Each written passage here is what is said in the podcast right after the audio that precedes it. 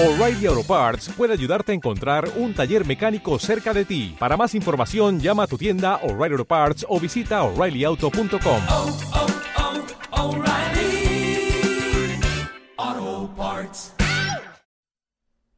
Es sin duda la noticia más trágica de este jueves. Una joven de 22 años ha perdido la vida cuando su vehículo se ha salido de la carretera en las inmediaciones de la conocida como Curva de las Viudas en García Aldave. Por el momento se desconocen las causas que han podido provocar el accidente que ha tenido lugar en torno a las 7 y cuarto de esta mañana.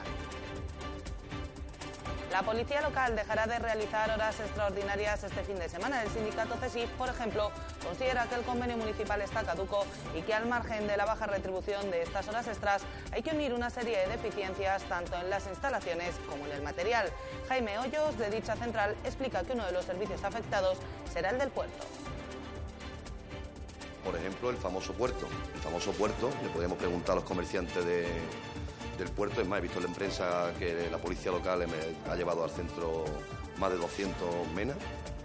eh, que le pregunten a los, comerciantes de- del puerto si estaban agradecidos con la policía local, puesto que hemos estado allí y más o menos ha tenido un, mayor control.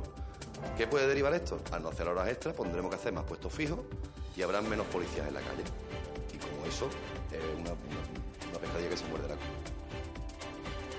Y dos delfines han aparecido muertos este año en las costas de Ceuta, el último hace un par de días en Caramocarro. La Fundación Museo del Mar es la que se hace cargo de estos cuerpos. Por cierto, el pasado año aparecieron 18, un número no muy elevado, según el biólogo Santiago Orduña.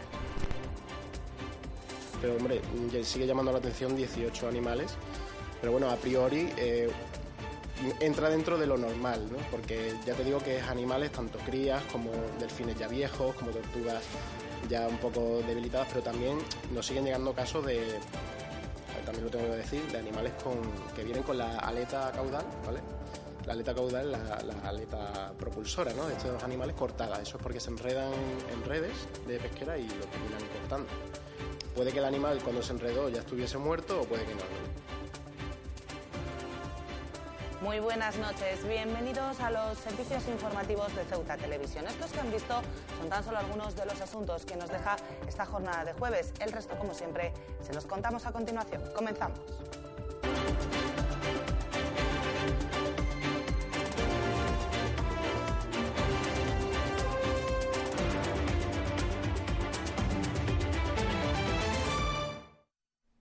La noticia más trágica en lo que va de año. Pasadas las 7 y cuarto de esta mañana se ha producido un accidente de tráfico con resultado mortal en la carretera de García Aldave. Así lo confirmaban a primera hora fuentes de gobernación a Ceuta Televisión. No han trascendido muchos detalles acerca del mismo, si bien se ha dado a conocer que la fallecida era una mujer de 22 años. Pasadas las siete y cuarto de la mañana de este jueves se ha producido un accidente de tráfico con resultado mortal en la carretera de García Aldave, en la conocida como Curva de las Viudas. Un accidente sobre el que durante toda la jornada se han seguido investigando las causas al no haber testigos presenciales del mismo. A bordo del vehículo que se ha precipitado por la ladera del monte viajaba una joven de 22 años que ha fallecido en el acto sin que los servicios de emergencias desplazados a la zona hayan podido hacer nada para salvarle la vida. No ha sido hasta poco después de las nueve de la mañana que el juez de guardia se ha desplazado hasta la zona para proceder al levantamiento del cadáver que ha sido trasladado al cementerio para la realización de la autopsia. En el lugar de los hechos han permanecido durante buena parte de la jornada los efectivos de las fuerzas y cuerpos de seguridad encargados de investigar el accidente para tratar de esclarecer las causas de tan trágico suceso. Cambiamos de asunto porque el juzgado de instrucción número 3 de la ciudad ha autorizado una prueba pericial sobre el teléfono móvil del exceviceconsejero de Vivienda, Antonio López, al que el Cuerpo Nacional de Policía no había podido acceder en las investigaciones. La prueba podría realizarse en la segunda quincena de este mes a cargo de un perito de la empresa Lazarus especializada en este tipo de labores. Una de las grandes incógnitas en la instrucción del sumario del caso en Vicesa, lo que contenía el teléfono móvil del ex viceconsejero de Vivienda Antonio López en el momento de su detención puede estar a punto de resolverse. El juzgado de instrucción número 3 de la ciudad ha autorizado una prueba pericial a la defensa de López sobre el teléfono en cuestión. La prueba puede realizarla un perito público o, como es el caso, un técnico externo a la causa contratado por una de las partes. En esta ocasión, el perito designado es Manuel Huertas de la empresa Lazarus, una de las más prestigiosas del país. La prueba iba a realizarse en principio la próxima semana, pero una serie de incompatibilidades de agendas ha llevado a posponerla, aunque las fuentes consultadas por Ceuta Televisión indican que podría estar hecha en unos 15 días. Se trata del mismo teléfono al que los investigadores dijeron no poder acceder al encontrarse dañado. Dicha prueba no tendría por qué realizarse en sede judicial, ya que el compromiso de veracidad y confidencialidad de estos peritos no varía con respecto a los de la Administración. Fundada en 2004, Lazarus es una empresa española que trabaja con más de 10 millones de clientes en cuatro continentes, entre ellos varios cuerpos de seguridad, así como aseguradoras, bufetes de abogados o compañías bancarias. Se atribuyen ser los inventores del concepto de clínica de datos. Mientras tanto, sigue sin conocerse al sustituto de la juez Raquel Lucini al frente de dicho juzgado. Más cosas. El Ministerio del Interior ha encargado a ISDEFE, empresa pública dependiente del Ministerio de Defensa, la elaboración de un estudio y redacción de una propuesta para el refuerzo y modernización de los perímetros fronterizos de Ceuta y Melilla. El presupuesto establecido para esta actuación asciende a cerca de 72.000 euros. La Secretaría de Estado de Seguridad ha encargado a ISDEFE, empresa pública dependiente del Ministerio de Defensa, la elaboración de un estudio y redacción de una propuesta para el refuerzo y modernización de los perímetros fronterizos de Ceuta y Melilla, tal y como ha informado el portal infodefensa.com. Según el mismo, el presupuesto que se destinará a esta actuación ascenderá a cerca de 72.000 euros y el objetivo es identificar los puntos más vulnerables de las vallas que separan Ceuta y Melilla de Marruecos, así como el análisis y evaluación de alternativas y la redacción de la propuesta técnica final. El Ministerio del Interior continúa de este modo en su intención de reforzar los perímetros fronterizos de las dos ciudades autónomas con el fin de retirar las concertinas, una de las primeras medidas anunciadas por el ministro del área, Fernando Grande Marlasca, al asumir la cartera. Infodefensa.com señala además que el objetivo es que ISDEFE pueda presentar su informe sobre las distintas opciones a finales del primer trimestre de este año, un documento sobre el que trabajará Interior para reformar las vallas perimetrales.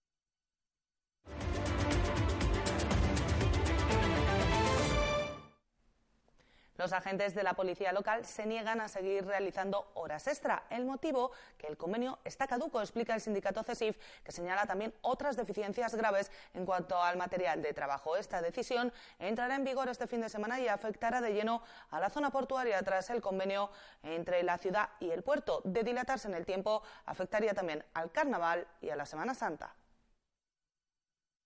La policía local dejará de realizar horas extraordinarias desde este fin de semana ante lo que sindicatos como SESIF consideran como un reiterado incumplimiento del convenio. El representante de dicha central en el Cuerpo Autonómico de Seguridad, Jaime Hoyos, explica que el primer servicio que se verá afectado es el de las patrullas en el puerto. Por ejemplo, el famoso puerto. El famoso puerto, le podemos preguntar a los comerciantes de, del puerto. Es más, he visto en la prensa que la policía local ha llevado al centro más de 200 menas eh, que le pregunten a los, comerciantes del puerto si estaban agradecidos con la policía local, puesto que hemos estado allí y más o menos ha tenido un, mayor control.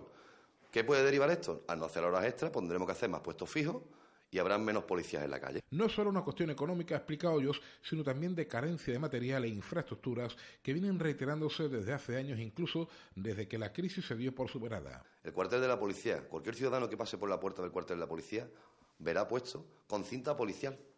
Está mm, porque se cae a pedazos. Los coches. Hable usted con los compañeros de la calle, los coches. Le dan de baja cinco coches, pero no nos traen coches nuevos. Las transmisiones. Ya es hasta pesado. Las transmisiones, ¿cuánto tiempo llevamos eh, diciendo de las transmisiones? ¿Un año? A día de hoy no tenemos transmisiones. Y como eso, la ropa. La ropa, la ropa es una vergüenza. pregunten a cualquier compañero, a cualquiera, que le pregunten por la ropa. Nos traen unos pantalones que no podemos ponernos. Nos lo dan y no nos podemos poner. Hoyos concreta que si no hubiera ningún tipo de novedad, la policía local no haría ningún tipo de servicio extraordinario en próximas celebraciones como Carnaval o Semana Santa. Sí, claro, claro. Nosotros estamos dispuestos a no hacer más horas extras ni de ningún tipo, sean las fiestas que sean, hasta que nos sentemos y negociemos. Da igual que sea Semana Santa, Carnaval o la que, la que, la que venga, la fiesta que venga. Nos hemos negado a hacer horas extras, somos más de 150 policías los cuales estamos haciendo horas extras, los cuales nos vamos a negar. De momento, no hay prevista ninguna reunión entre ciudad y sindicatos en próximas fechas para tratar de desbloquear la situación. Y UGT ha ido más allá y por su parte ha recomendado a todos los trabajadores de la ciudad que desde este viernes dejen de realizar horas extra hasta que se paguen a un precio razonable. El sindicato ha señalado que el acuerdo regulador del convenio colectivo data de 2005, por lo que existe un gran desfase en las cantidades que se pagan por esas horas extraordinarias. UGT ha advertido que en caso de que la Administración no atienda a sus reivindicaciones, convocarán movilizaciones, especialmente en el ámbito de la policía local, por ser el colectivo más afectado.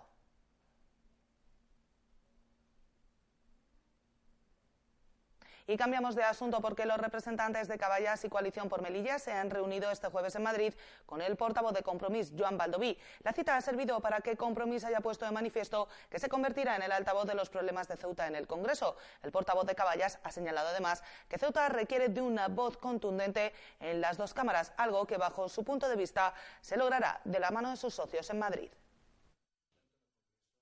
Pasado el mediodía de este jueves ha comenzado la reunión entre los representantes de Caballas y Coalición por Melilla y su socio en el Congreso de los Diputados, Compromís. El portavoz de la formación, Joan Baldoví, ha sido el encargado de escuchar las reivindicaciones de las formaciones localistas de ambas ciudades autónomas, comprometiéndose a trasladar a la Cámara Baja los principales problemas a los que cada día se enfrentan las personas que viven y trabajan en la ciudad.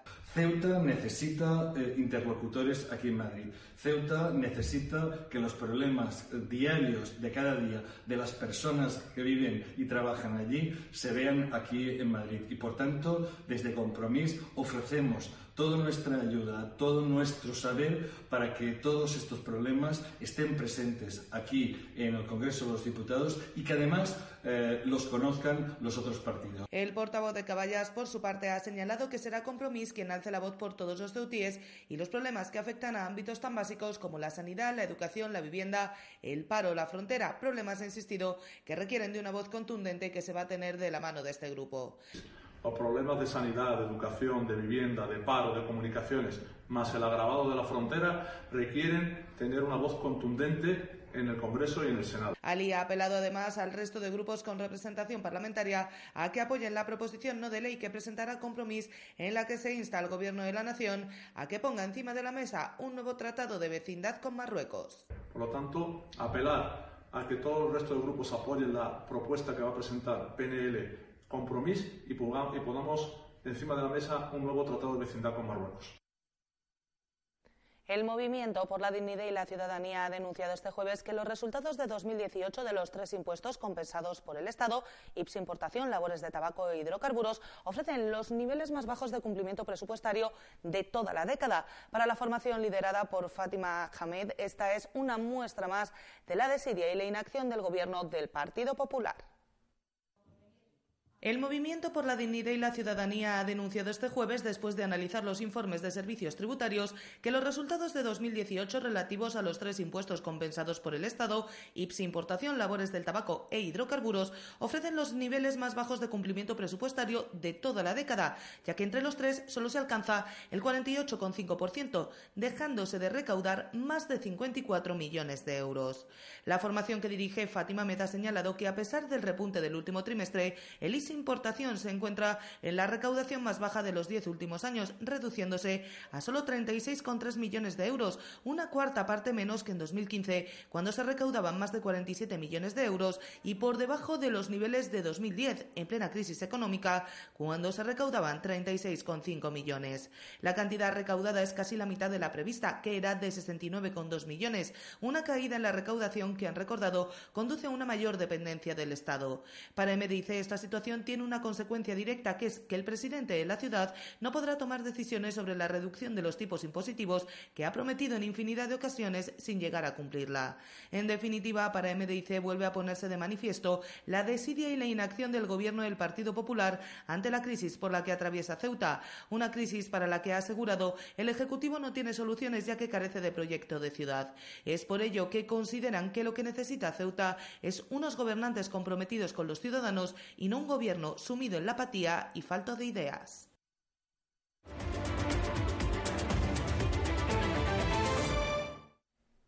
Agentes de la Policía Nacional han detenido a dos hombres tras agredir a otro armados con cuchillos de grandes dimensiones en la avenida Regulares. Los acusados han pasado esta misma mañana a disposición judicial por un delito de lesiones después de que la víctima fuera alcanzada en el muslo por uno de los asaltantes. Agentes de la Policía Nacional han detenido a dos hombres en la barriada del Príncipe como presuntos autores de un delito de lesiones. Los hechos se producían en los días previos, cuando, según fuentes policiales, estas dos personas abordaron a otro hombre y lo amenazaron y agredieron armados con cuchillos de grandes dimensiones en la avenida Regulares. A pesar de que la víctima logró esquivar varias de las acometidas de los asaltantes, finalmente fue alcanzado en el glúteo, por lo que tuvo que ser trasladado al hospital universitario. Fue allí donde los agentes recabaron las primeras primeras informaciones que dieron lugar a la investigación, logrando identificar a los dos acusados y ordenando su detención. El dispositivo organizado en torno a sus domicilios y las zonas que solían frecuentar daba finalmente sus frutos este miércoles, procediéndose a su detención. Y cambiamos radicalmente de asunto porque un total de 18 delfines vararon en las costas de la ciudad autónoma durante el pasado año 2018. La mayoría de los que murieron lo hicieron por causas naturales, una cifra asumible teniendo en cuenta que el estrecho es uno de los principales lugares de paso a nivel mundial. Así lo cuenta Santiago Orduña, que pertenece a la Fundación Museo del Mar, que es la encargada de trabajar con los cadáveres de estos animales en el pudridero ubicado en aguas de la Bahía Norte. En lo que llevamos de año 2019, dos cadáveres de delfines han sido encontrados en aguas del litoral ceutí. Uno el pasado día 3 de una cría en aguas de la potabilizadora y el último una hembra adulta en Punta Blanca. Es algo habitual y quizá no haya que entregarse a la alarma, es de perogrullo, pero los animales también emprenden el camino inevitable. Pero, ¿qué pasa con los restos de estos ejemplares una vez que no se ha podido hacer otra cosa que certificar su defunción? Quedan al cuidado de la Fundación Museo del Mar, a la que pertenece Santiago Orduña nosotros nos encargaríamos del animal. ¿no? Hay una empresa que eh, eh, recogería el animal, se encargaría de, decir qué sexo es, en eh, la medida de lo posible, porque hay veces que ni siquiera se puede decir qué sexo es, pesarlo, medirlo y nos lo proporciona a nosotros. Nosotros estamos ahora mismo trabajando, llevamos ya un par de añitos en, las inmediaciones de la empresa Maquerel, donde hay un, área de pudridero que se llama, que es una zona especial, con un foso donde el animal se deposita y eh, se va pudriendo. ¿Vale? ¿Para qué? Para nosotros llevar a cabo nuestra labor de conservación y estudio. Durante el recién finiquitado año, 18 animales llegaron varados a las playas de Ceuta entre tortugas gigantes, delfines y alguna ballena. Una cifra asumible, explica Orduña, sobre todo en comparación con las producidas en años anteriores. Pero, hombre, sigue llamando la atención 18 animales. Pero bueno, a priori, eh, entra dentro de lo normal, ¿no? porque ya te digo que es animales, tanto crías como delfines ya viejos, como tortugas ya un poco debilitadas, pero también nos siguen llegando casos de, también lo tengo que decir, de animales con, que vienen con la aleta caudal, ¿vale? La aleta caudal, la, la aleta propulsora, ¿no? De estos animales cortada. Eso es porque se enredan en, en redes de pesquera y los terminan cortando. Puede que el animal cuando se enredó ya estuviese muerto o puede que no. ¿no? A pesar de que todos en algún momento hemos caído en el mensaje pesimista, el hombre poco a poco se va concienciando. La situación respecto a las tortugas marinas es mejor que hace algún tiempo. Es que las últimas que han llegado, eh, la verdad es que están vivas, han estado vivas y la han podido devolver al mar, lo que es una buena noticia. Pero bueno, sí, ya, no tenemos tantos, eh, tantos animales para muertos de tortugas, no tenemos, la verdad es que sí.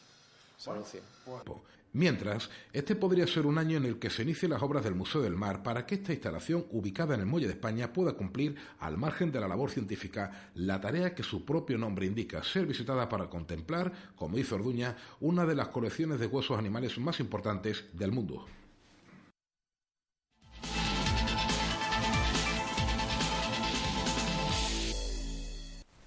Y en el tiempo del deporte les contamos que la agrupación deportiva Ceuta Fútbol Club ha caído ante el Betis Deportivo por 2 a 0 en la ida de los octavos de final de la Copa de la Real Federación Española de Fútbol. Los de Juan Ramón Martín, con la mente puesta en la competición liguera, han sufrido ante un rival que tenía ganas de revancha y que ha dominado el encuentro de principio a fin. Los de José Juan Romero ponen pie y medio en cuartos de final a falta del partido de vuelta que se jugará en el Alfonso Murube el próximo 24 de enero.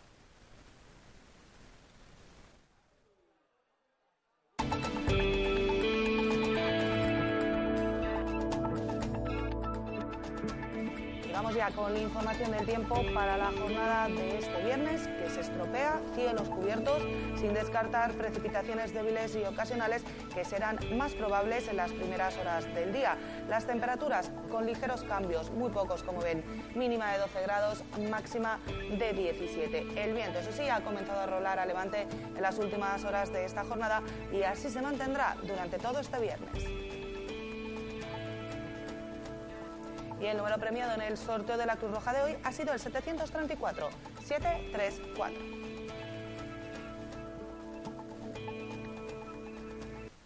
La Asociación Fotográfica Miradas ha vuelto a sacar el arte de la fotografía a la calle, en esta ocasión en la barriada de Bermudo Soriano. Los vecinos han podido disfrutar de las instantáneas captadas por artistas ceutíes en esta exposición urbana que pretende acercar la fotografía a quienes habitualmente no pueden desplazarse a museos o galerías. Con imágenes de la misma les decimos adiós, no sin antes recordarles que pueden seguir toda la actualidad de la ciudad en nuestros perfiles en las redes sociales Facebook y Twitter, en nuestros podcasts y, como no, aquí en www.ceutatv.com. Hasta mañana. Adiós.